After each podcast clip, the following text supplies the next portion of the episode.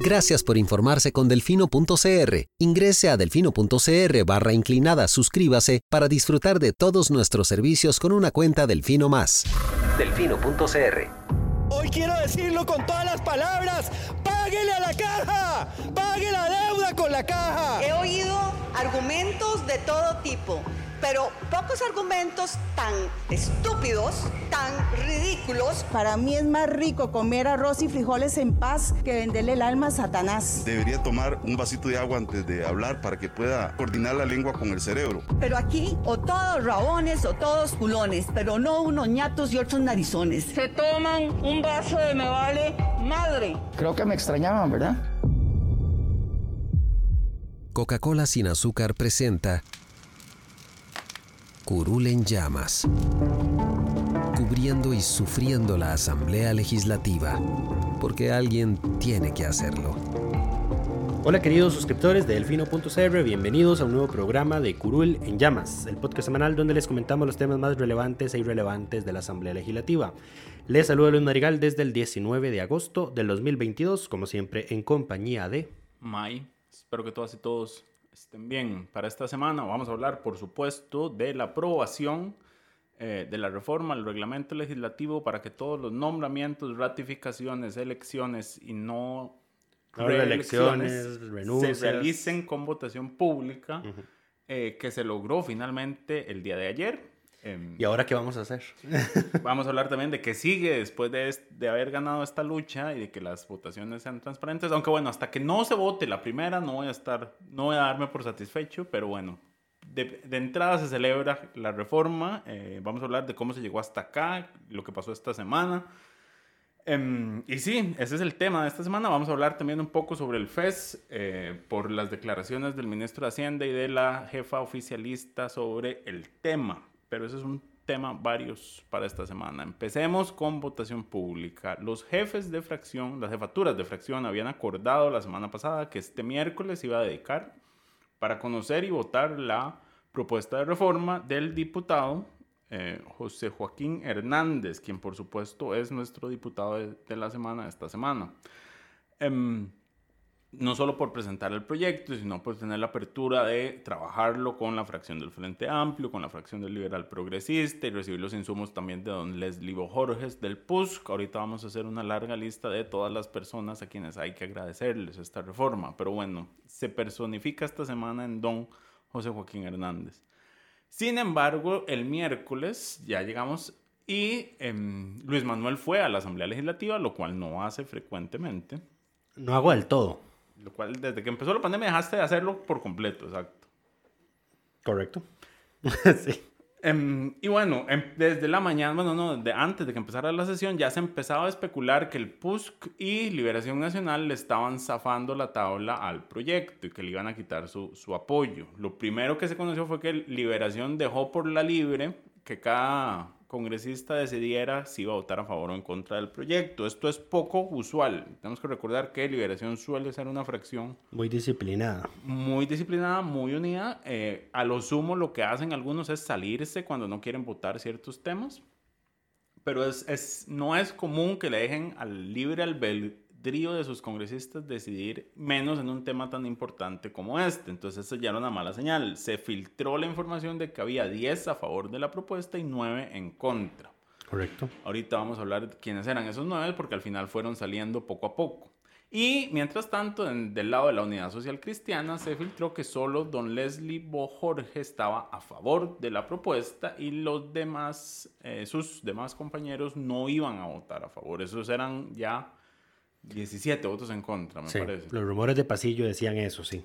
Los rumores de pasillo daban 17, los cuales no eran suficientes para dar por muerta la, la propuesta. Sin embargo, lo que sucedió fue que eh, en una extraña secuencia de eventos empieza don José Joaquín, expone su proyecto, dice voy a hablar poco porque hay mucha gente. Cada proponente, eh, porque a ver, las reformas del reglamento no van a comisión. Empecemos por eso. Eh, se quiso a última hora mandar este proyecto a comisión Don José Joaquín rechazó esa idea y por eso fue que se, tenía que conocer el miércoles. Eh, los proponentes, en este caso, cuando se trata de textos que no van a comisión, el texto base se discute durante 15 minutos por parte de los proponentes. Don José Joaquín es firma única. Correcto. ¿verdad? Pero Entonces él solo puede él, ceder su tiempo. solo él tenía derecho a hablar, puede ser el tiempo, pero él no lo hizo. Él dijo, voy a hablar corto y habló tres minutos, nada Correcto. más. Eh, pero antes de que él hablara, una- parte de esa secuencia extraña de eventos que comentaba May fue, fue lo siguiente. Uno, se leyó el texto base y la exposición de motivos. Lo cual es raro, porque Lo eso cual- no se suele hacer. exacto, porque se el- le el- suele dispensar de ese trámite proyecto- porque es conocido. Sí, porque el proyecto ya llevaba varios, varias semanas presentado, era de todos conocido, entonces no había necesidad de hacer esa lectura. Eso consumió valiosos minutos. Luego pasaron los tres minutos de los que habló don José Joaquín, quedaban como, quedaban como 15, sí, quedaban 15. Eh, y lo que procedía reglamentariamente era eh, pasar a conocer las mociones de fondo. Correcto. Había varias mociones para hacer ajustes al texto. En realidad había dos. Pero al final se votaron cuatro, ¿no? Sí, Tres. Ah, esas se presentaron en los últimos minutos, de hecho ni siquiera están en el SIL. Eh, se había dos, una que era el texto sustitutivo de consenso que habíamos trabajado durante tres semanas y la otra era una moción de doña Luz María Alpizar Correcto. que lo que proponía era que en el artículo 227, que es el que regula el procedimiento para las elecciones, nombramientos, ratificaciones, renuncias, no reelecciones, etcétera, No definió un procedimiento, sino que lo dejaba abierto. Lo dejaba- público, público, pero a criterio de la presidencia. Correcto. Era como un- una salida salomónica para poder ajustar eventualmente y no quedarse amarrado a las boletas. Correcto. Eh, Doña Luz Mari terminó retirando esa propuesta el jueves después. Eh, entonces, en lugar de entrar a conocer esas dos mociones de fondo que estaban presentadas hasta ese momento, don Rodrigo Arias le dio la palabra a doña Dinora Barquero. Correcto, diputada- lo cual no tenía que hacer. Y él mismo al día siguiente lo reconoció. Correcto. yo, yo me equivoqué y en los recesos entendí que esto era parte de lo que íbamos a hacer. Y Y nadie lo corrigió. Y además ella se explayó por largo, por- hasta que se acabó el tiempo, digamos. No se detuvo, no. Habló ser- y habló paja hasta por que se acabó el tiempo. por ser miércoles, la sesión tenía que levantarse a las 5 de la tarde. Correcto, porque había sesiones de comisiones plenas convocadas que Y, tenían que y hacer luego, su trabajo. Correcto, luego y luego comisiones ordinarias, digamos, especiales y toda la cosa. Eh, lo raro acá es lo siguiente. Uno, que don Rodrigo le diera el uso de la palabra a doña Dinora no siendo proponente. Uno, que no se, que se leyera el texto. Uno, que se leyera el texto, que no se dispensara. Dos, ese, ese, ese otorgamiento del uso de la palabra que se le dio a doña Dinora.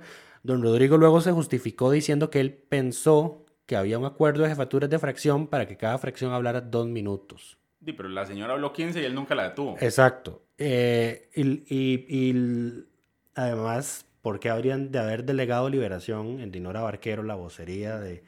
No, no, es que va- vamos a ver, espe- especulando un poquito. Si era Dinora Barquero la que iba a ser la vocera de liberación de, de razonamiento del voto, Estaba anunciando que estaba anunciando que la fracción iba a votar en contra. Ajá. Eh, pero en todo caso, la intervención de doña Dinora fue súper extraña. Hablemos no- por el fondo de su Porque no intervención. tenía sentido. Vamos a ver. La señora... estuvo tan carente de sentido que yo que estaba ahí presente no la entendí.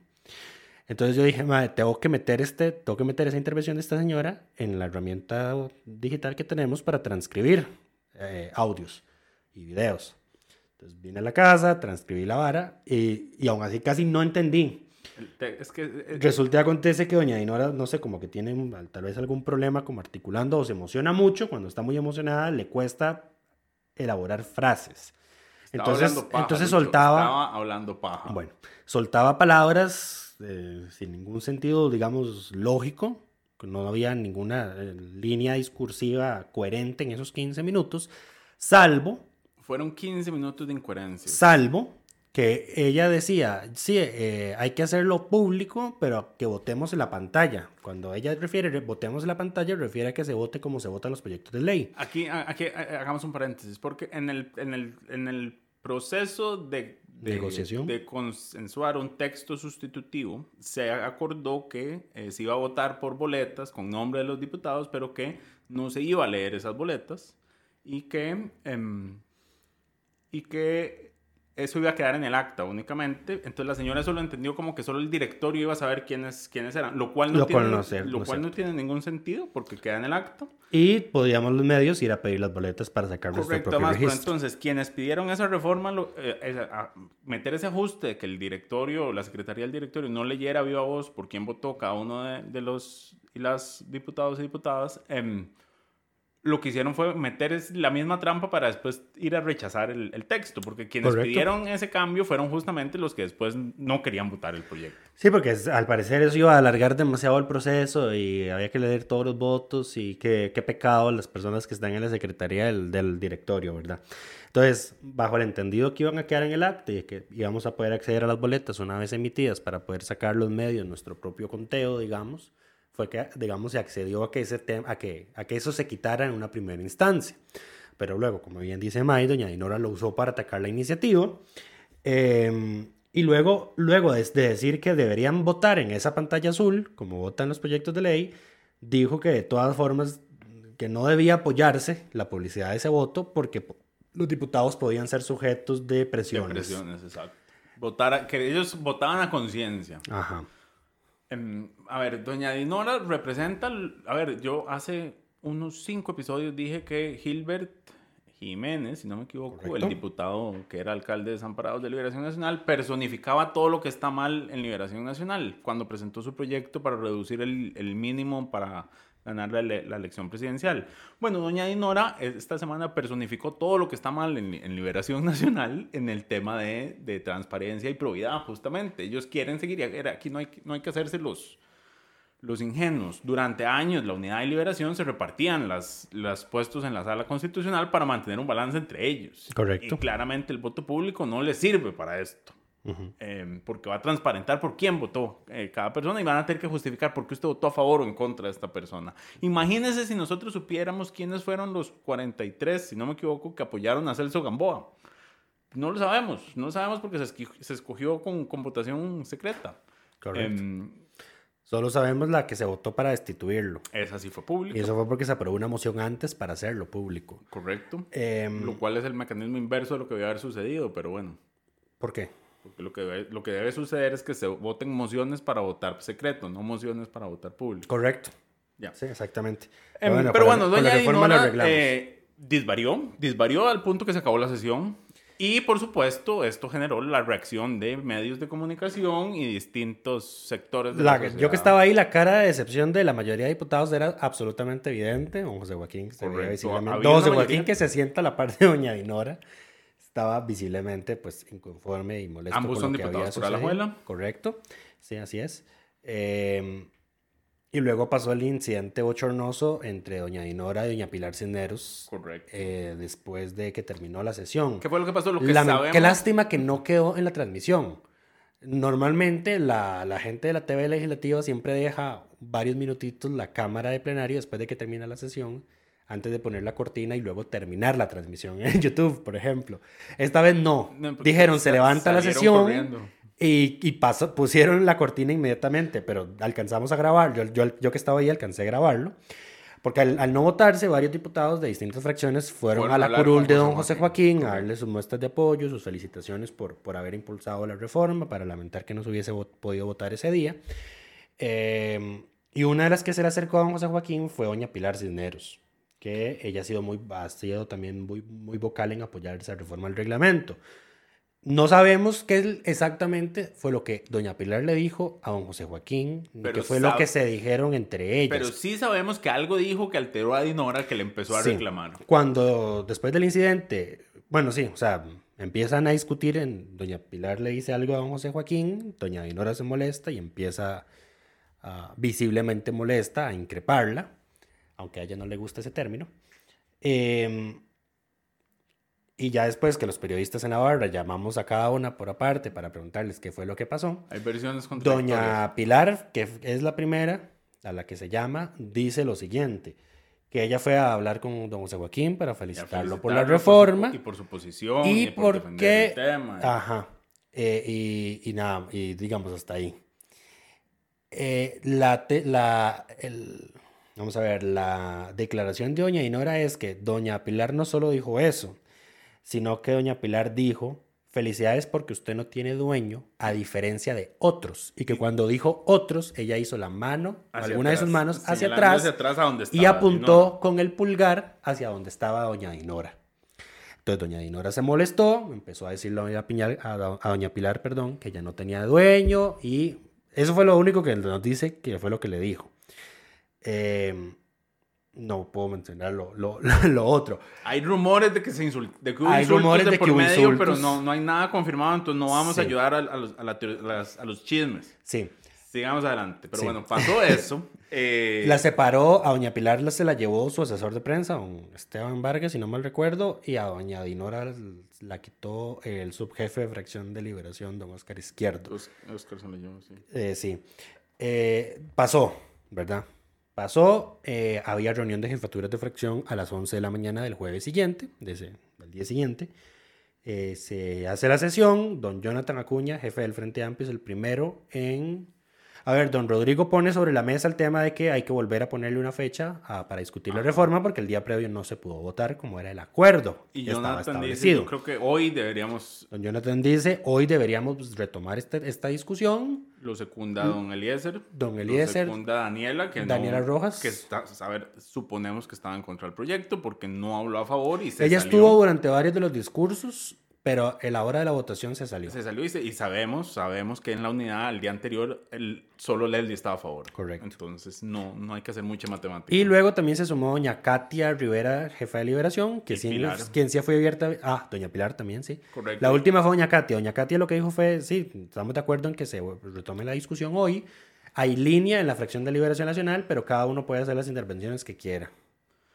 Y aquí, bueno, aquí acordaron dos cosas importantes. Lo primero es que se iba a, a votar una moción de posposición para que el tema se, se discutiera hasta que se votara. Correcto. O sea, se ampliaba la Se primera ampliaba. parte de la sesión hasta que se diera por finalizado el tema, lo cual ya los... Si alguien quería ex- ex- extenderse hasta alargar el tema, le iba a costar mucho.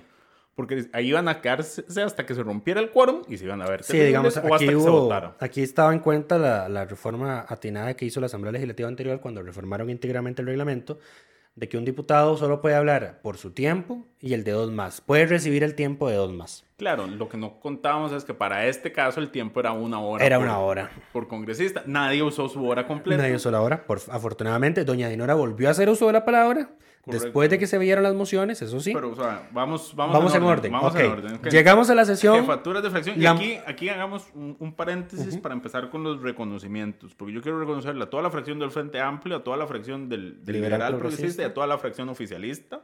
Porque esas tres fracciones firmaron el compromiso por las votaciones públicas que, Que les enviamos en campaña. Bueno, no ellos personalmente, pero, Pero sus, sus partidos. su candidato, políticos, su presidencial candidato presidencial y el primer lugar de la papeleta de cada Correcto, firmaron el compromiso que las bancadas se iban a comprometer a, a la votación reforma. pública y especialmente a que no se iba a hacer ningún nombramiento hasta que pasara la reforma, lo cual han- han- se ha cumplido. Se ha cumplido. No se ha votado ningún nombramiento. Lo que se votó fue una, ra- una ratificación, pero que no incluimos en no el incluimos compromiso. en el compromiso, eso fue fallo nuestro, pero eh, eh, whatever. Algo en todo caso, habría sido, digamos, un poco complicado si lo hubiésemos metido porque esas ratificaciones tienen plazo perentorio para conocerse. Correcto. Eh, entonces, digamos, habríamos metido a los diputados en camisa Nos de... hubiéramos metido una zancadilla nosotros en el compromiso. Correcto. Pero bueno, esas tres fracciones hay que reconocerles, no solo el trabajo que hicieron en el texto sustitutivo con do- don José Joaquín, sino también el, el haber honrado sus compromisos públicos. Sí. Eh, y el haber apoyado esto, porque pudieron haberle dado largas y tirarle a Dinora por semanas con este tema y a Liberación, pero dicen esto se- lo sacamos porque lo sacamos. Sí. A estas alturas del partido. Ellos lo... Ah, da- no, termina. A estas alturas del partido nosotros estábamos hablando que no estábamos seguros si estaban los votos. Sí, no. Y yo les dije en, el- en nuestro chat de reacción, si Nueva República vota a favor, esto sale y además se van a unir algunos de la unidad y de liberación que probablemente ahorita están en contra por un tema de arrastre. Sí. Al final fue lo que pasó. Sí. Pero bueno, sigamos. El, el- no, no sabíamos si estaban los votos y también estaba el rumor de pasillo el jueves Que de que, se, de que se iba a romper el quórum. De hecho, Correcto. como faltando tres minutos, habían como 20 y algo. Fue que a lo último empezaron a entrar un montón de diputados de liberación y de la Correcto, unidad. lo, Y, lo que yo le dije a Lucha, si no hay para sostener el quórum, no están los No 38, están los votos. 38 votos, Entonces correcto. sería evidente. Además, evidenciaría quiénes son esos que no están. correcto. Em, Correcto. Eh, pero bueno, pero llegó el jueves, se aprobó la moción de posposición que requería 38 votos. A diferencia de la del miércoles, que también se tuvo que aprobar una moción de posposición, esta se aprobó por unanimidad. Correcto. El miércoles fueron tres diputadas de liberación las que votaron en contra de la posposición. Dinora, Carolina y Carolina Catherine, Delgado y Catherine Moreira que Brown. al final votaron en que fueron las tres que votaron en contra Correcto. de la reforma. junto con otros, pero ellas, ellas votaron también en contra de la posposición. La posposición del jueves se aprobó por unanimidad. Entonces ahí sí, digamos, hubo línea partidaria de votar la posposición. Sí, se cumplió. El proyecto ustedes se pueden oponer, pero los sustitutivos y lo demás vamos en línea. Sí, porque eso fue lo se otro, aprobó, que eso es lo que se seguía. Seguía las mociones y todas las mociones se aprobaron por unanimidad. Primero, las mociones de texto sustitutivo siempre se conocen de primero. Luego seguía la moción de Doña Luzmari, Doña Luzmari la retiró. Porque ya había un acuerdo de que no hacía falta. digamos. Sí, luego había una moción de Don Gilbert de Jiménez, de Liberación, para que el... No era de Gilbert, era de Luis Mendoza. Sí, perdón, de Luis Fernando Mendoza. De Luis Fernando Mendoza para que se corrigiera este tema que habíamos dicho de que la secretaría. Para del volver a, re- reincorporar al texto la, la disposición de que la secretaria del Iba a- directorio... a decir cómo votó cada persona. Correcto. Ahí don Jonathan interviene y le dice es que vamos, hay un- una moción posterior que arregla otra cosa y necesitamos que su moción entre después para no caerle por encima. Sí, entonces don, Se hizo de esa don forma. Luis Fernando la retiró. Correcto. Se vio entonces la siguiente moción que comentaba don Jonathan. ¿Qué hacía esa moción? Eh, resulta y acontece que en el sustitutivo habíamos dispuesto que los votos blancos y nulos no se iban a sumar a ninguna candidatura. Eh, eso, eso fue uno de los argumentos que alguien en Liberación puso, pero que ninguno se quiso atribuir para objetar el proyecto. Ajá. Entonces se presentó esa reforma eh, y se reincorporó que los votos blancos y nulos se le van a otorgar al candidato que tenga la mayor cantidad de votos para ver si, si resulta electo o no. ¿Por qué? ¿Cuál es la justificación? Que es, de nuevo, nadie se la adjudica, pero es la, digamos, es el racional común del por qué se hizo ese cambio. Eh, resulta, por ejemplo, que fracciones como, así me lo dijeron explícitamente, entonces naturalmente esto no vino del Frente Amplio. Digamos que hay un X candidato que tiene una buena cantidad de votos, pero no tiene los 38. El Frente Amplio no está apoyando a ninguno de esos candidatos. Entonces lo que va a hacer es votar en blanco o anular su voto, para no darle un voto directo a esa persona con la que no simpatizan. Entonces, de esa forma, los votos, los votos, los votos nulos y blancos del Frente Amplio, de cualquier otro diputado o fracción, pues se sumarían al candidato que, que tiene está. la mayor cantidad de votos y se alcanza la mayoría necesaria para que sea electo. Ahí estamos hablando de la presidenta, de cuando se hacen elecciones del directorio. No necesariamente, también ocurre con el tema de magistrados. El tema de magistrados.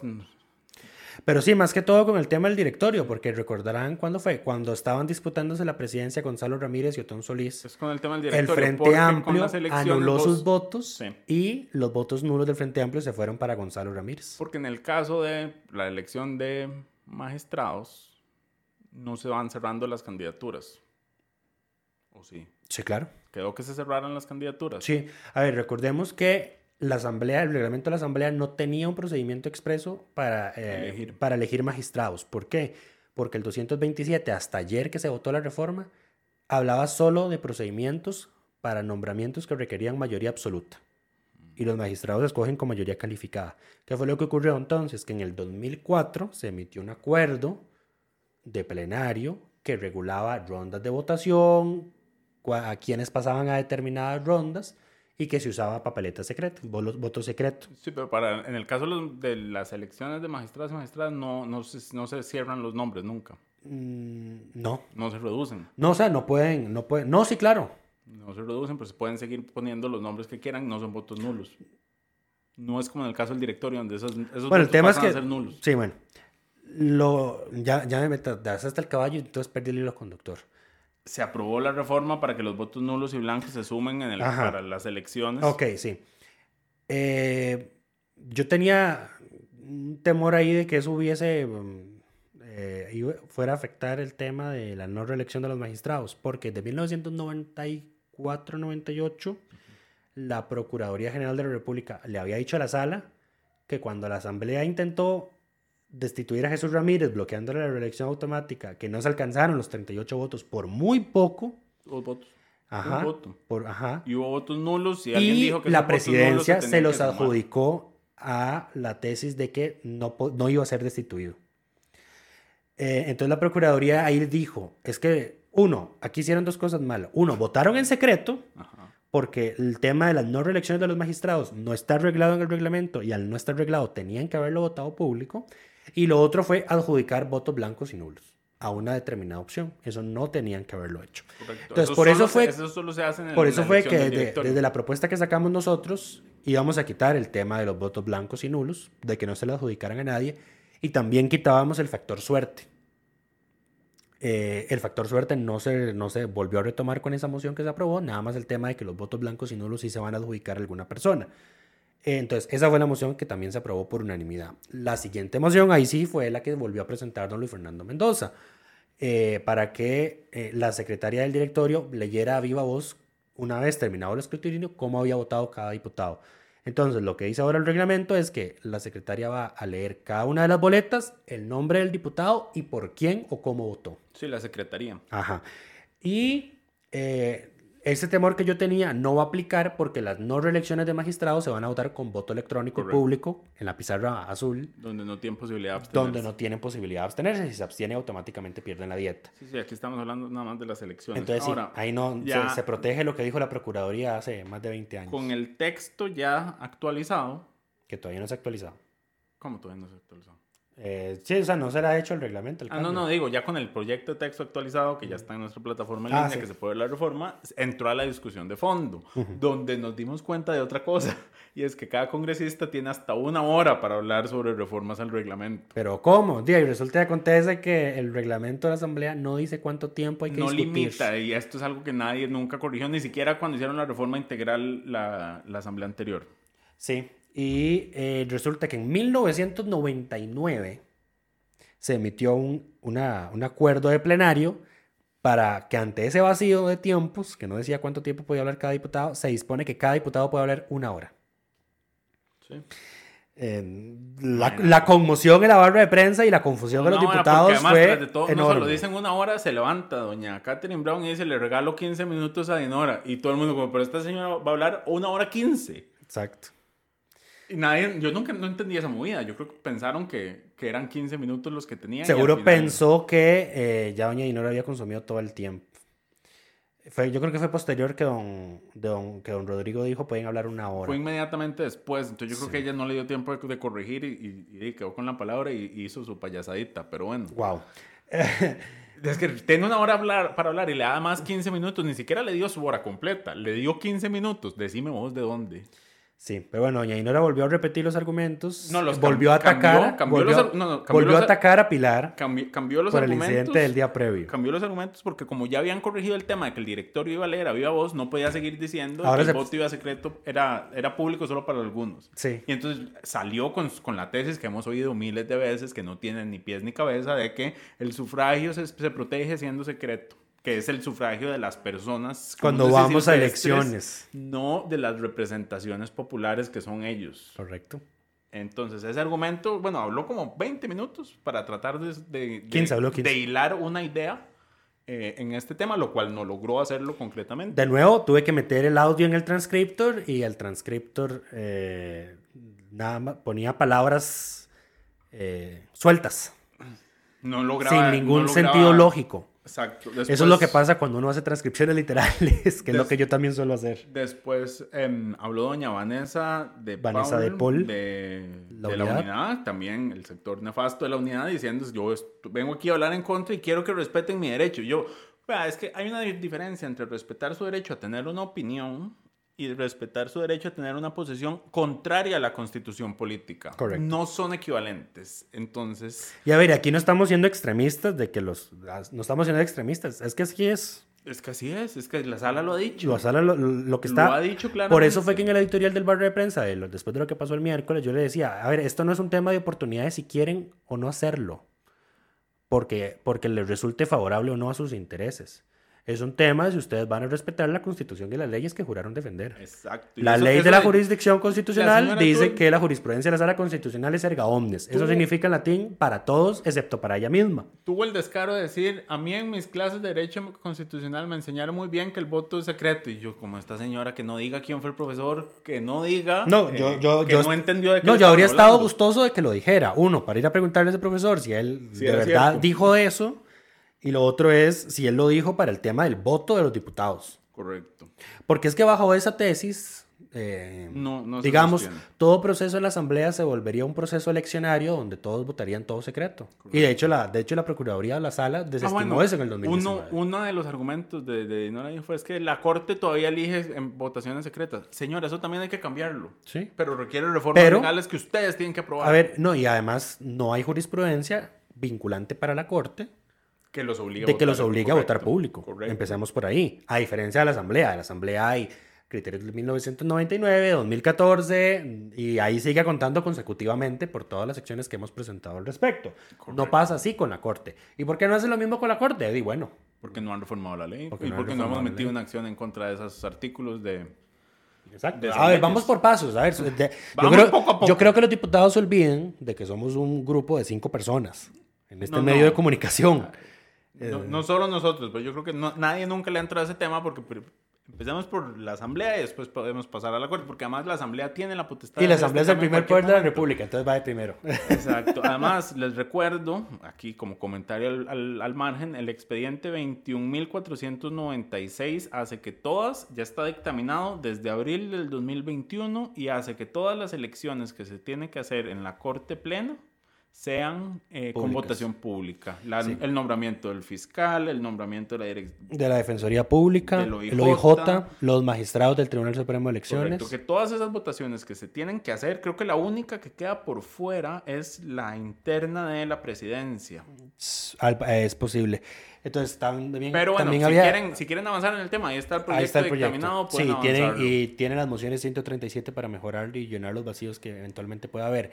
Lo que no se puede arreglar con ley es el tema de suspender un magistrado, porque, Porque eso está eso por está norma constitucional y dice que es secreta. Correcto. Digamos, Entonces, esto- para eso se necesita una reforma constitucional. Paréntesis, aquí Lucho está hablando de que cuando un magistrado es cuestionado y se le quiere sus- ¿Suspender? suspender, la corte se convierte en el tribunal ¿cómo es que se Disciplinario. Sí, pero tiene un nombre. La corte es tribunal. Tiene un nombre que el otro día mencionaste, pero ya se me olvidó. Pero bueno, la corte plena se convierte en tribunal y vota secreto si se suspende o no. Ujú. Que fue lo que, por ejemplo, pasó con Celso Gamboa, la la sala tercera, De- que los habían suspendido. correcto. Y luego estaban los magistrados suplentes de la sala tercera en, la, en sesiones de corte plena. Eso se vota, eso se vota privado porque así lo, así lo obliga la Constitución. correcto. Entonces, para cambiarlo se necesita... Para cambiarlo se necesita una reforma constitucional. Pero bueno, seguimos eh, con los argumentos.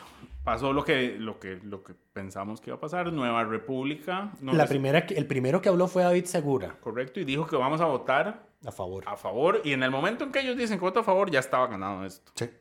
Eh, De ya hecho, estaban los de hecho, de hecho, devolvámonos un poquito, porque doña Vanessa ella misma, lo, cuando ella lo dijo, ella dijo, ya esta es una posición mía y no quiero que se la atribuyan al PUSC. Correcto. Yo creo que ella pensó que ella iba a ser el único voto en contra al afirmar algo así, pero no, al final el PUSC se partió a la mitad. El la PUSC mitad, casi que la mitad votó en contra, y a favor y uno se ausentaron. Cuatro a favor, tres en contra y dos se salieron. Imagínate, ¿ok? Correcto. Eh, entonces ahí está. Eh, entonces, di, al final, doña. Al final, el de discu- la hecho- solicitud de doña Vanessa creo que no, la- no le vamos a De hacer. hecho, mucho comentario caso. aquí del PUSC, el- los que merecen crédito en esto son Leslie o Jorge, porque él presentó un proyecto y además se dio para que sus comentarios, su, su posición entrara dentro de el texto de don José Joaquín y doña Daniela Rojas, que si bien no lo votó a favor, en jefes de fracción nunca se opuso. No vetó, no vetó en la solicitud de que se viera ese Nunca mismo se opuso jueves. a que esto se conociera, entonces también hay que darle su crédito, pero la fracción como tal, No. la unidad fue la única, es la única que es prescindible. No, y es la fracción que incumplió nuestro compromiso. La, de campaña. Correcto. La unidad afirmó el compromiso de votaciones públicas, su candidata y su, el presidente de su partido, me parece, firmaron ese compromiso y la fracción como un todo no lo cumplió. Y Eh, a lo que me refiero es- Casualmente ese día, ese mismo día jueves, había una actividad en la Asamblea Legislativa por un tema de alguien que le dieron una ciudadanía de honor. Y estaba doña Linet Saborío ahí. Eh, pero bueno, la unidad no solo incumplió, además eran, son los la única fracción que es prescindible, porque sin esos cuatro votos la reforma pasaba. Eh, todas las demás fracciones fueron, los votos Eran de todas las demás eran necesarias porque con solo que una se quitara ya no habían los votos suficientes. Sí. Pero bueno, pasamos. No, eh, eh, eso fue lo que pasó. Después hablaron algunos. Algunos hablaron a favor. Algunos, digamos, y aquí hay que señalar, pasó lo que, lo que pensamos que iba a pasar. En el momento en que Nueva República se posiciona a favor, hay gente de la Unidad y Liberación que estaban en contra, que se pasan a favor. Los- eso, los- eso, eso también nos lo, nos lo comentaron, digamos, fuera off the record. que algunos de los de Liberación que estaban en contra el miércoles, después del incidente que pasó con Pilar Cisneros, de la reacción que hubo en la prensa y de la ciudadanía, más el hecho de que se sumara Nueva República, pues eh, alguien me dijo, los oportunistas, esos opor- eh, oportunistas, algunos oportunistas que ayer estaban en contra, van a hablar, de hecho, mañana a favor del proyecto. Podemos suponer quiénes son los oportunistas. Son Gilbert Jiménez y José Francisco Nicolás, que ya han hecho esto en el pasado. No, yo creo de que- romper línea Yo, partidaria. yo, yo, un- yo creo que a un, a un- A don José Francisco sí estaba lo salvo, yo creo que lo, a él lo salvo. Ok. Pero a Gilbert sabemos que él iba a votar en contra. Sí. Es, a ver, y, y votó a favor porque ya su voto era irrelevante. No iba a hacer la diferencia. Y esto lo ha hecho en el pasado. Sí. Pero bueno, em, ¿quién más habla a favor? Em, Doña Montserrat Ruiz habló a favor. doña Monserrat De- Ruiz habló a favor. Eh, del oficialismo, Otto, ¿quién habló a favor? Daniel Vargas, me parece. Daniel Vargas habló a favor. del Frente Vargas. Amplio habló a favor. Antonio José Ortega. Correcto. Eh, de Nueva República hablaron tres a favor. Leslie habló a favor. Leslie habló a favor. De Nueva República fueron tres. Fabricio, David Segura en David. primero. Luego habló doña Carmen. No, No, Gloria Navas. doña Gloria Navas, perdón. Correcto. Y de último habló Fabricio. De hecho, Fabricio fue el último en hacer uso de la palabra. Después Antes no había nadie más anotado. Se declaró suficientemente discutido. Se votó. Se votó. Y aprobado. Y, se aprobó y después de que don Rodrigo dijo aprobado, eh, se aplaudió en la asamblea, se aplaudió Lo en el no plenario, lo cual no se, no se permite, digamos, hay una... No está arreglado, porque como bien Maya ha explicado en el pasado, lo que está prohibido a la asamblea es dar votos de aplauso, y eso entiéndase que es como votan en el sistema Westminster, que votan con gritos.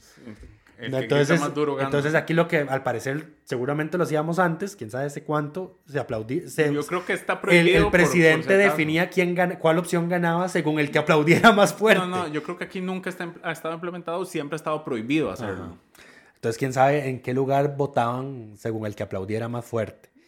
Eh, su- supongo que algún, algún diputado en- algún, momento en algún tuvo una momento. discapacidad, perdió algunas de sus extremidades y entonces no podía aplaudir. Y entonces, bueno, entonces gritemos.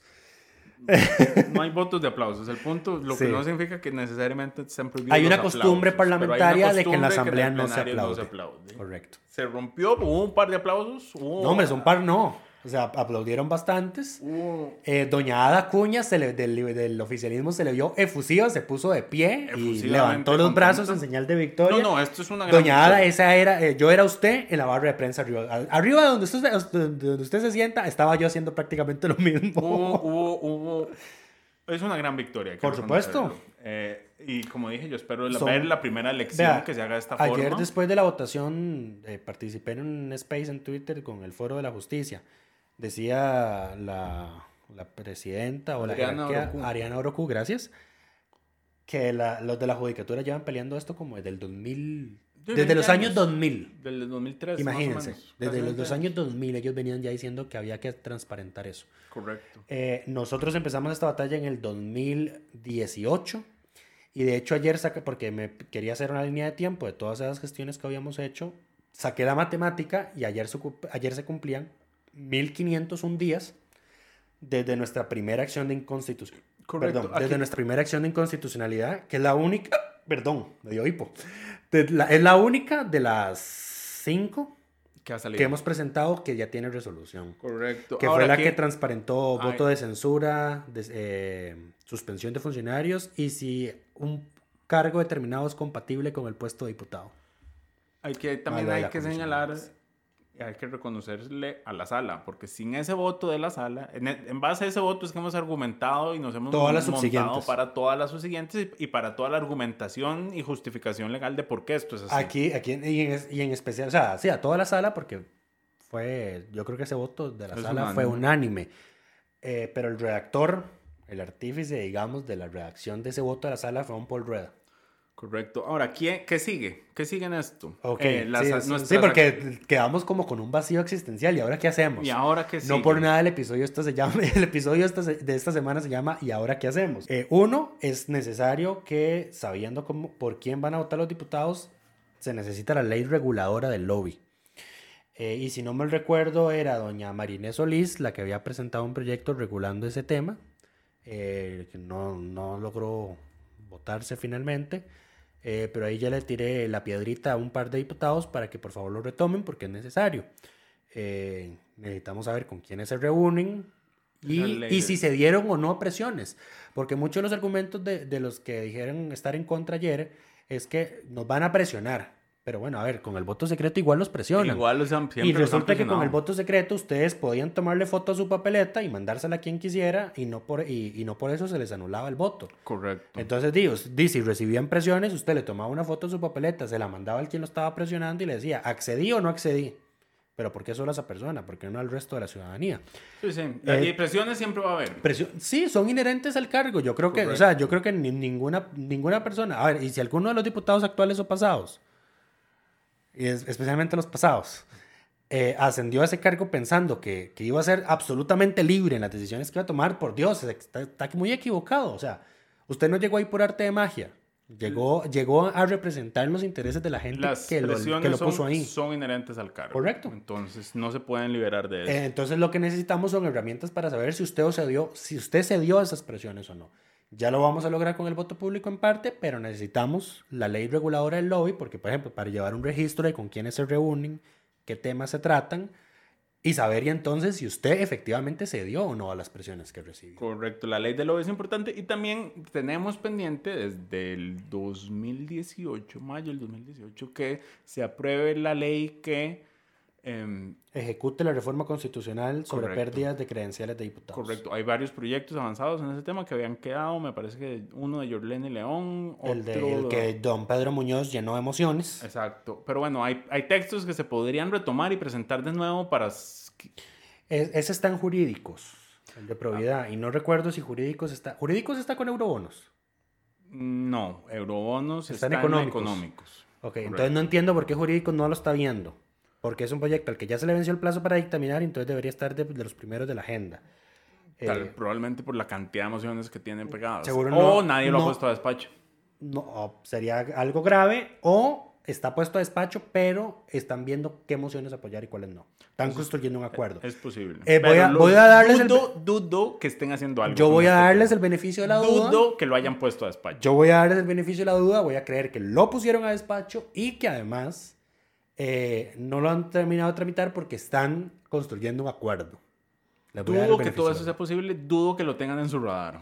Pero bueno, esperemos que entre a su radar. Sí, porque si no, de aquí entonces va la advertencia, si no lo hacen, ya está casi muy, muy avanzada la acción de inconstitucionalidad contra la Asamblea por la omisión de emitir esa ley. Correcto.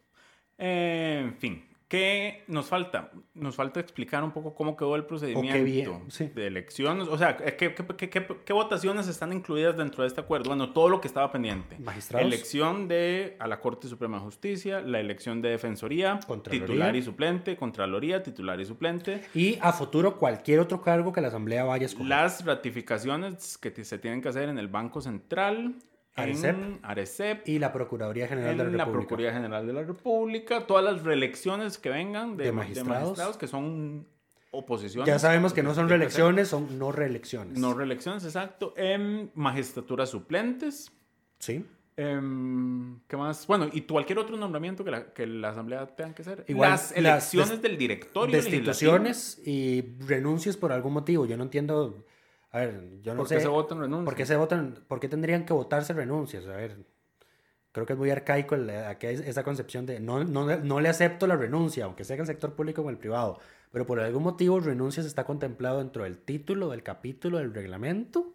Pero no hay ninguna, no hay ninguna renuncia que tenga que ser votada por la Asamblea. Ni siquiera la del presidente de la República. Si el presidente de la República renuncia, simplemente asume el vicepresidente y listo. El presidente puede renunciar. Sí, claro. Tiene esa capacidad. No, no, no lo tiene prohibido. Estamos seguros. Yo creo que no, no se puede renunciar a la presidencia así nomás. Yo estoy seguro. mm.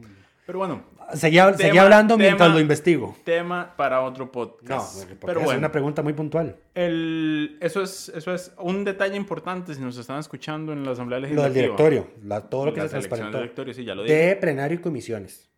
Ah, ok, también, pero las comisiones siempre ha sido que a mano alzada, básicamente. No, a veces no. Pero bueno. Si no hay acuerdo. Detalle importante cuando haya elecciones que hay que usar boletas con nombre. Recomendación de, de una vez, el nombre de cada congresista tiene que estar en el lado de afuera de la papeleta para que voten por dentro y cuando la entreguen los sugieres no vean el voto y no se conozca hasta que se anuncie públicamente cómo se, cómo se votó. Nombre por fuera, se vota por dentro. Em, Y el proceso va a ser un poco engorroso al principio, entonces esa primera va a cuestión ser- de que se va a ser lenta. Es cuestión de que se acostumbren, exacto. Sí, me, me decían. Me decían que, que, que era mejor el procedimiento que planteaba Doña Luz Mari, que era el de la pantalla, o, algo que planteara la presidencia que fuera electrónico. eh, Porque va a ser muy difícil estar imprimiendo 57 boletas con los nombres de los diputados. A ver, hacete un documento de Word donde pones en orden Esa de es la- la elección el nombre de cada diputado y simplemente poner las opciones que se vayan a votar y luego los imprimís. A ver, no es como que el No de- tenés que poner opciones. No, sí, persona claro. llega y escribe el nombre de la persona que quiere y ya. Bueno, no hay por qué poner opciones. Es que después eso se presta para que algún diputado, honorable diputado, cometa un error a la hora de escribir un apellido Y que no y ya, y anula su voto. ¿Sí? Y no. Y va, se va a saber quién ahora. Se va a saber quién fue. Bueno, es- está, está posible eso que vos decís, a como está posible lo que yo digo, que es que pongan las opciones, impriman. A ver, no es nada complicado, tienen un montón de impresoras y tienen personal para hacer eso. A ver, ex- ex- es, la peor, ex- es la peor excusa, segunda peor excusa que pueden dar sobre ese Digo, tipo de yo creo que sería complicarse mucho porque además en cualquier momento cualquiera puede meter otro nombre. Sí. No, no, pero lo que yo te decía no inhibe de que viniendo una lista, dejen un espacio para que postulen a la otra persona si quieren. Eso sí. El Pero bueno. es si quieren postular a demasiadas personas que no postularon y por ende no están en la lista. Entonces, sí, mejor tu procedimiento.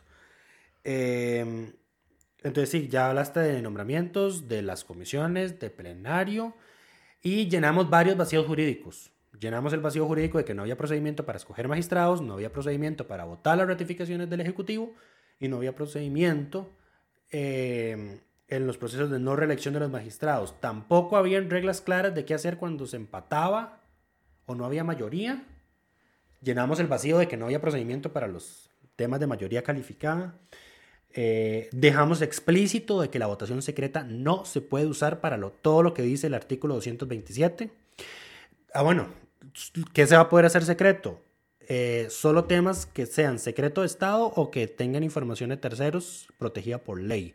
Y para Porque eso... recordemos que aquí estamos hablando no solo de plenarios, sino también de cosas que suceden en comisiones. Por ejemplo, la Comisión de Ingreso y Gasto Público, si va a ver las finanzas del ICE en materia de telecomunicaciones, que está aperturado al mercado y por ende es privada esa data, tiene que sesionar privado. Ahí se configura la excepción y por ende, para hacerlo, metí- se mete el criterio de la sala constitucional de que se requiere una moción debidamente fundamentada y razonada, aprobada con el voto de dos terceras partes del total de los miembros.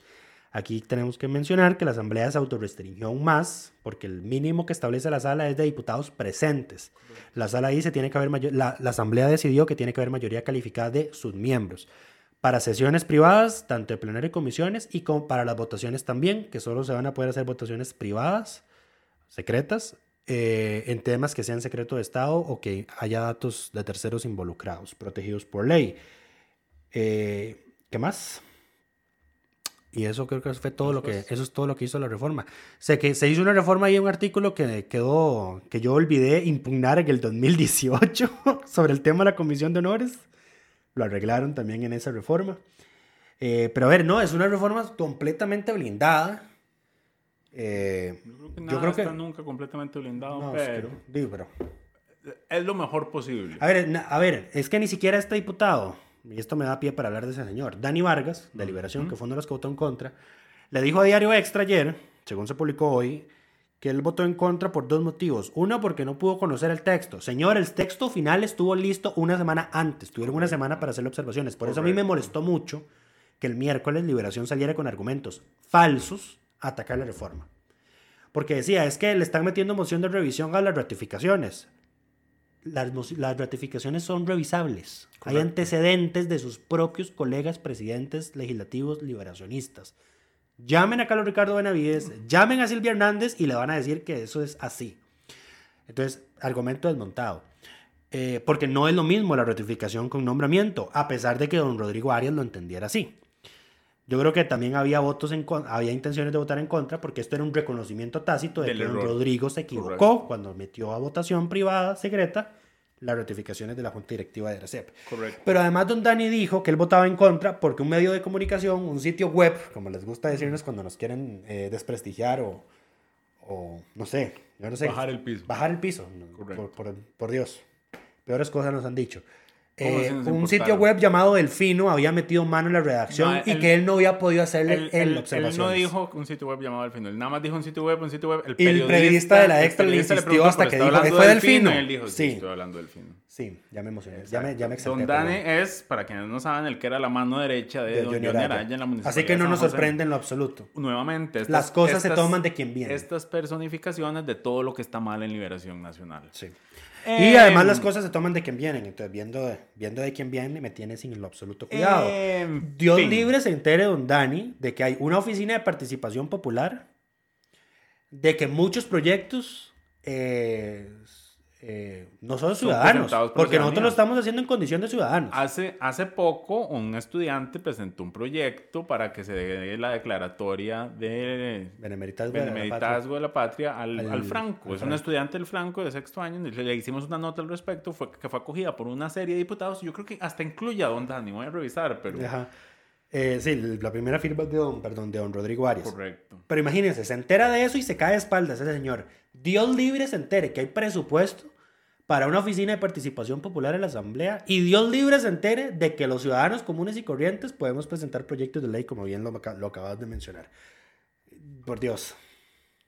¿Qué- qué- Don no, Dan- no tengo otro término? Ajá. Don Dani Vargas es firmante de este proyecto Imagínate. presentado por un estudiante del Franco para que se declare el Benemeritazgo. ¿Sabes qué puede ser? Di, resulta y acontece que la Asamblea no le, no le hizo mención alguna en el texto, en la exposición de motivos de ese proyecto que mencionas, de que es una iniciativa de un estudiante del Franco.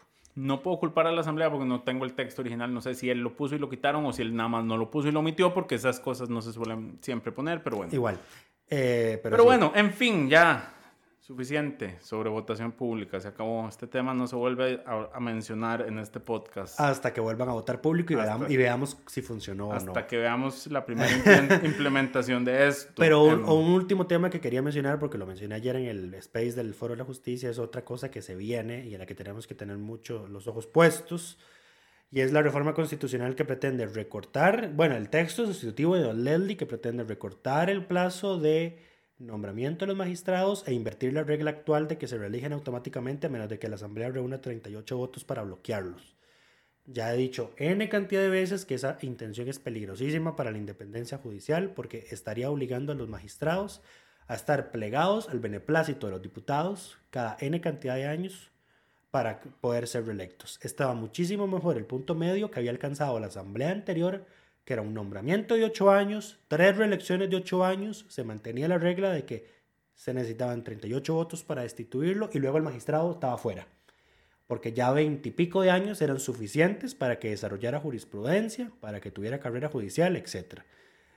Eh, entonces, ese proyecto naturalmente es uno de los que va a venir ahora y entonces hay que, tener, hay que tenerlo ahí en el radar con mucho cuidado. Yo espero que Don Leslie recapacite, que lea las actas de la constituyente y entienda por qué su idea es mala.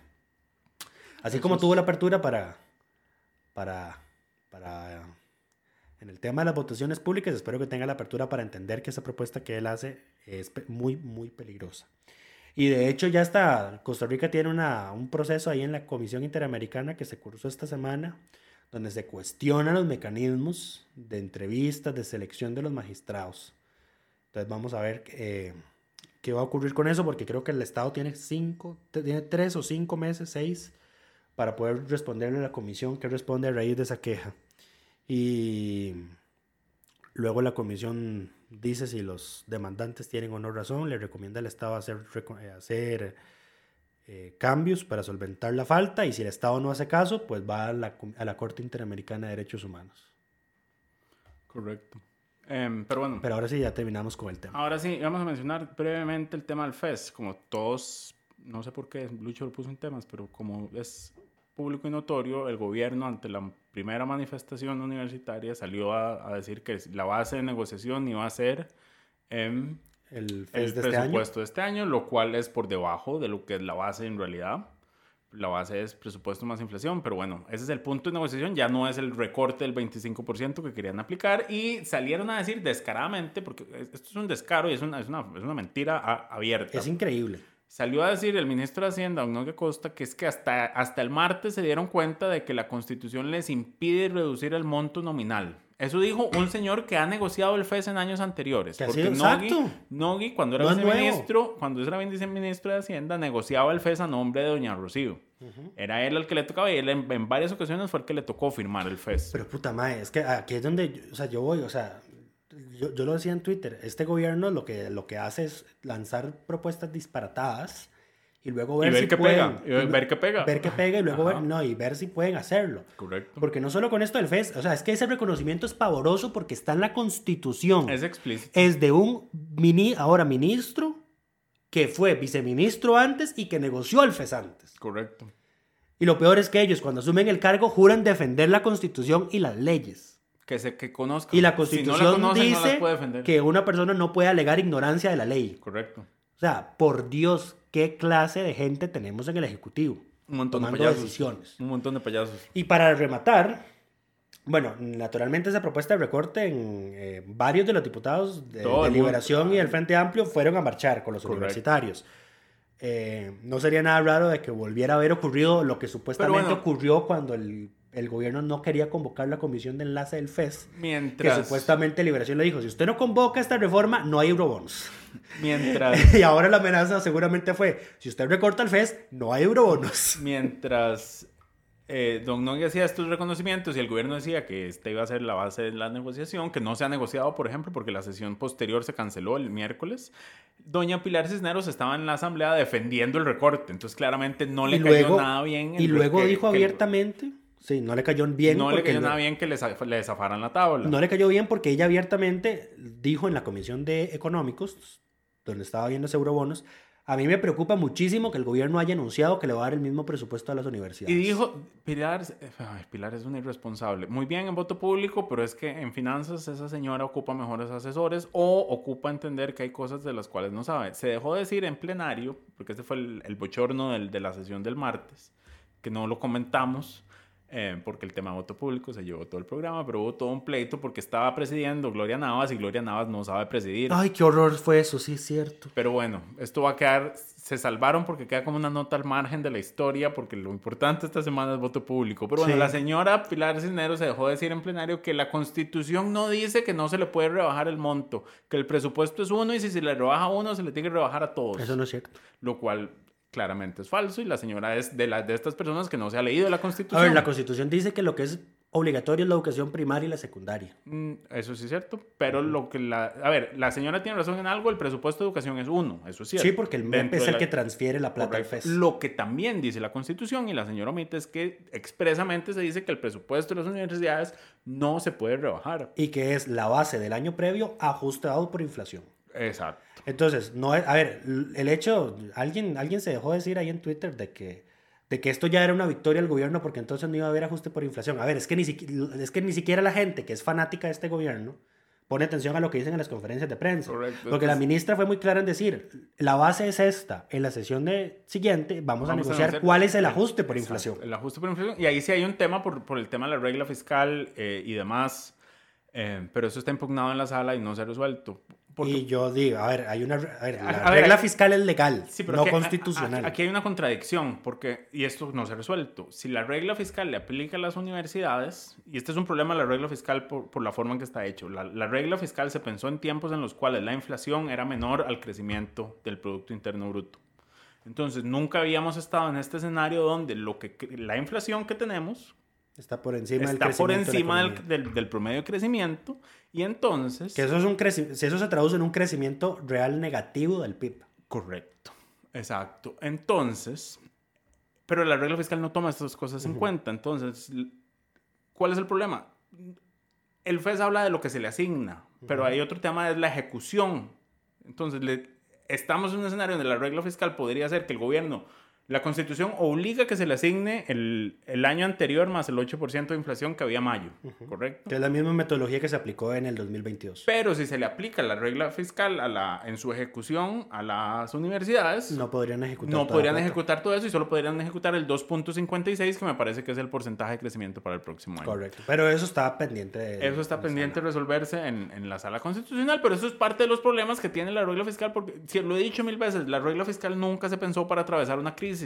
Por eso tenía cláusulas de escape que no, que no se quisieron utilizar. No se quisieron utilizar y no se quieren utilizar como corresponde. Correcto. Lo otro que doña Pilar dijo fue que eh, empezó a sacar la lista de supuestos salarios de los funcionarios de las universidades. Sacó la lista de, Resulta de Otto Guevara, la lista la de vieja que está mala. La lista que está mala. ¿Y por qué está mala? Se preguntarán ustedes. Resulta que acontece que esa lista...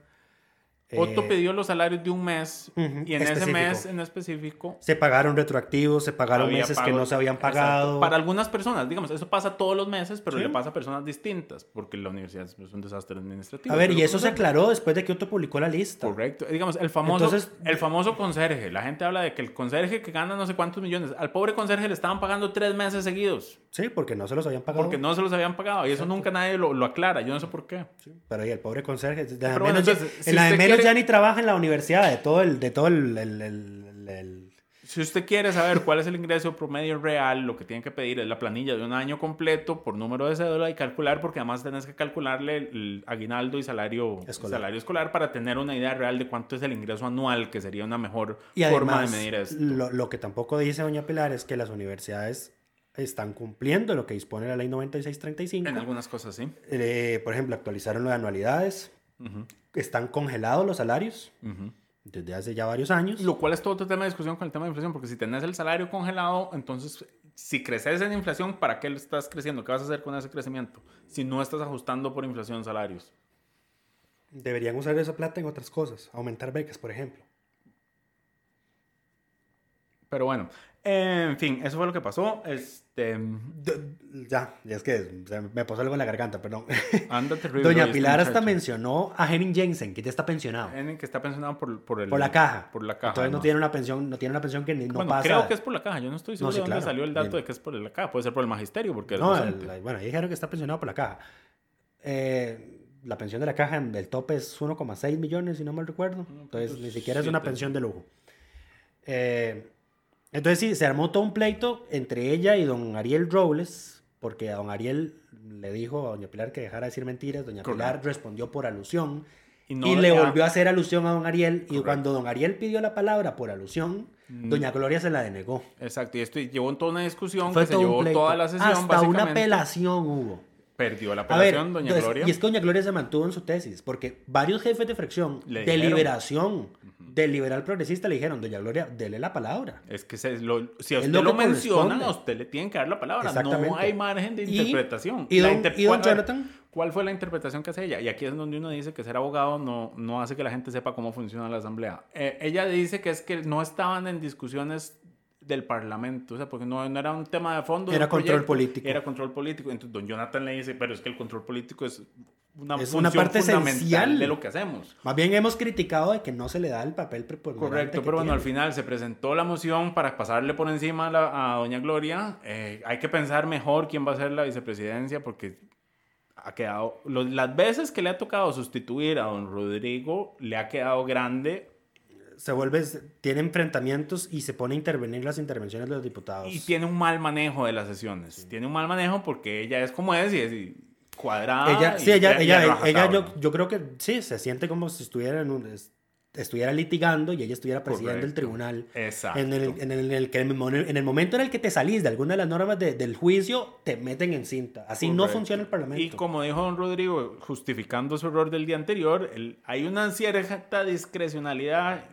y, y que el presidente tiene que hacer en su ejercicio de la dirección. Pero de- no cuando va a contrapelo de lo que dice literalmente el reglamento. Por supuesto. Pero bueno, es que él decía, por ejemplo, que la moción que se votó, eh, para entrar a conocer el tema, se, se, se vota ya cuando haya terminado la primera parte, el miércoles. Entonces, que él, tú, discrecionalmente, en, en el ejercicio de su potestad como presidente, no se opuso a eso, ni, ni a rajatabla dijo, estamos ya en la segunda, esto no procede por el bien de la discusión parlamentaria y el, del debate legislativo. Entonces hay- todo hay- lo hay- que ocurrió el miércoles está mal. Sí, pero al final no pasó nada. Al final, eh, tiene razón el señor, el, el- requiere cierto arte en el, en el manejo de la discusión parlamentaria que doña Gloria claramente no tiene el tacto suficiente, porque Sí. este no es la primera vez que tienen encontronazos de este tipo. Sí, y siempre con el frente amplio. Correcto, es que además se le sale el autocentrismo, porque es a, a- a a las congresistas, a las personas congresistas jóvenes a quienes siempre le- les trata de, de meter la... Sí, eh, de atravesarles el entonces, caballo, no doña Gloria, hablar. doña Gloria dijo, me voy a mantener mi posición y esto es una resolución. Correcto. En el momento que dice que es una resolución, Eso se puede apelar. Y se apeló. Yo creo que el acuerdo, porque hubo varios, varios, eh, Varios recesos. recesos, yo creo que lo que acordaron fue que lo hiciera acuerdo para poder apelarlo y pasarle por encima. Eh, sí, digamos como para dejar eso cerrado futuro. Y que en en- todo caso era innecesario porque yo recuerdo muy bien que cuando se debatió la reforma del reglamento relativa a eso, al tema de las alusiones, la Asamblea Legislativa, la Asamblea pasada lo dejó muy claro. O sea, si hay alusiones, Lo- máximo son dos minutos por diputado para que siga el intercambio y el plazo máximo para eso van a ser 30 minutos. Correcto, sí se delimitó. O sea, si usted, usted no, no puede haber más de 15 alusiones.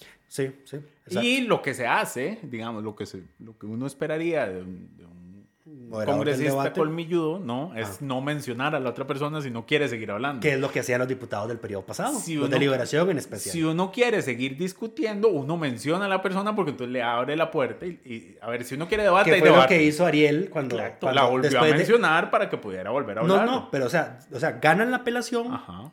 eh, Y le dan el uso de la hubo un palabra. mal manejo porque ganan la apelación y se ponen Y- a votar otra cosa. Sí, porque sí, una moción de sesión extraordinaria, pero bueno, le dio la palabra después de esa votación. Don Ariel habla y entonces empieza a mencionar a otros diputados. Ajá. Y usted, doña Katia y tal, y entonces di- Cada ahí les vez dio la menciona, apertura. ahí, ahí metes 15 y te gastas la media hora en discusión. Sí, Entonces, eh, cada no vez es obligado- no estás es obligado a responder a las soluciones, vale no. aclararlo. Por supuesto que no, esto es... eh, Pero varios aprovecharon la mención para hacer el uso de la palabra. solo le faltó Eh, decir la lista 57. Y aquí el- un dato que yo decía en Twitter es que si nosotros tuviéramos el sistema Westminster de gobierno, doña Gloria Navas habría tenido que renunciar o ser destituida tras haber perdido una apelación a una resolución suya. Sí. Pues, se salvan que aquí no hay, No hay responsabilidad nada. política. No hay responsabilidad. Exacto. La irresponsabilidad parlamentaria da para todo. Incluso para afirmar en medios de comunicación que una diputada aseguró. Eh, a que, ver, que, que sí, que que- a él, ojalá a él nunca le llegara a decir a un narcotraficante que... cómo tenía que votar, exacto. lo votar, cual si genera no un montón de a dudas, por eso de- decidió decirlo el diputado Leslie Bojorges en Amelia Rueda. Fue todo, no un sí, fue todo un terremoto porque hasta la corte sacó un Corte comunicado. por supuesto. Y diciendo- ¿Cómo vas a decir que hay, hay, hay narcotraficantes detrás de personas que aspiran a ser magistrados? A ver, no dudo que, que exista a ese tipo de cosas, pero nunca nadie lo ha demostrado o para poder decirlo así eh, tan, tan Sí, expresamente. Don Leslie luego, porque no Y quiso además- darle declaraciones a la prensa, Nunca dijo quién fue la, el- la diputada No. que le dijo eso. Y, y todas las que hablaron en contra de, de la moción Dijeron, dejaron "Yo nunca claro que ellas recibido". no fueron. Exacto. Sí. Entonces, Sí, eh, parece que es más una historia eh, para tratar de darle. una- No, no, no, vieras que no. No. No, yo le creo a Leslie. Yo le creo a Leslie. Y yo, y yo estoy 99% seguro de quién fue la que lo dijo. Que luego salga a negarlo es otra cosa. Pero estoy completamente seguro de que una de esas diputadas que habló fue la que le dijo eso a yo lo, Bojorges. yo lo que me pregunto es, que un narcotraficante, ¿usted cómo sabe que, el que lo llamó un narcotraficante? Se presentó como, hola, le habla el señor narcotraficante. Quiero decirle que por favor vote por esta persona. O sea, O a ver, si vos no estás metido en ese mundo, ¿cómo es que puedes que afirmar fue, que, que te fue lo que, que fue lo que? Leslie dice y le respondió a esa diputada. Ajá. A mí no me importa porque yo no estoy metido Yo en no ese mundo del narcotraficante. Más bien pregúntese por qué a usted la está llamando narcotraficante. Pregúntese usted cómo sabe. ¿Cómo está tan segura que era un narcotraficante? Sí, sí. ¿Era, ¿Era su narcotraficante personal? Em, Pero sí, don Leslie, don Leslie no tiene freno alguno. no. Lo que tiene, lo que tiene de Lo cual- altura lo tiene de imprudente. Y lo, y lo está diciendo alguien que es sumamente imprudente. Él dijo, algo así dijo en, en plenario. Pero bueno, yo creo que ahora sí, eso es, eso es todo por A esta lo- semana. Sí, a él, él lo que dijo fue que, lo que a él le dicen que lo que tiene de alto lo tiene de populista. Y es que don dos Imagínate metros, vos, qué, al- qué botón. Y es grande, o sea, no solo es alto, es grande. Pero bueno, Eh, Eh, muchísimas gracias por acompañarnos en este larguísimo programa, me imagino. Estoy seguro que nos pasamos de la hora. un poquito. Esta semana estamos contentos, podrán entender. Hay, hay esperanza, hay esperanza. Pero bueno, Sí. esperamos que todas y todos estén bien y nos escuchamos la próxima. Coca-Cola sin azúcar presentó Curul en llamas, cubriendo y sufriendo la Asamblea Legislativa, porque alguien tiene que hacerlo.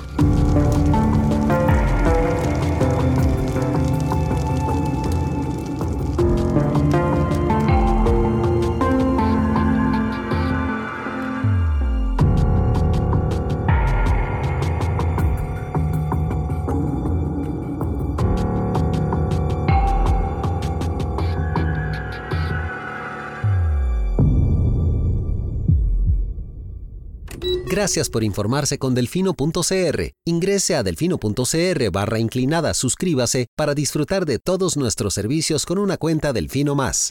Delfino.cr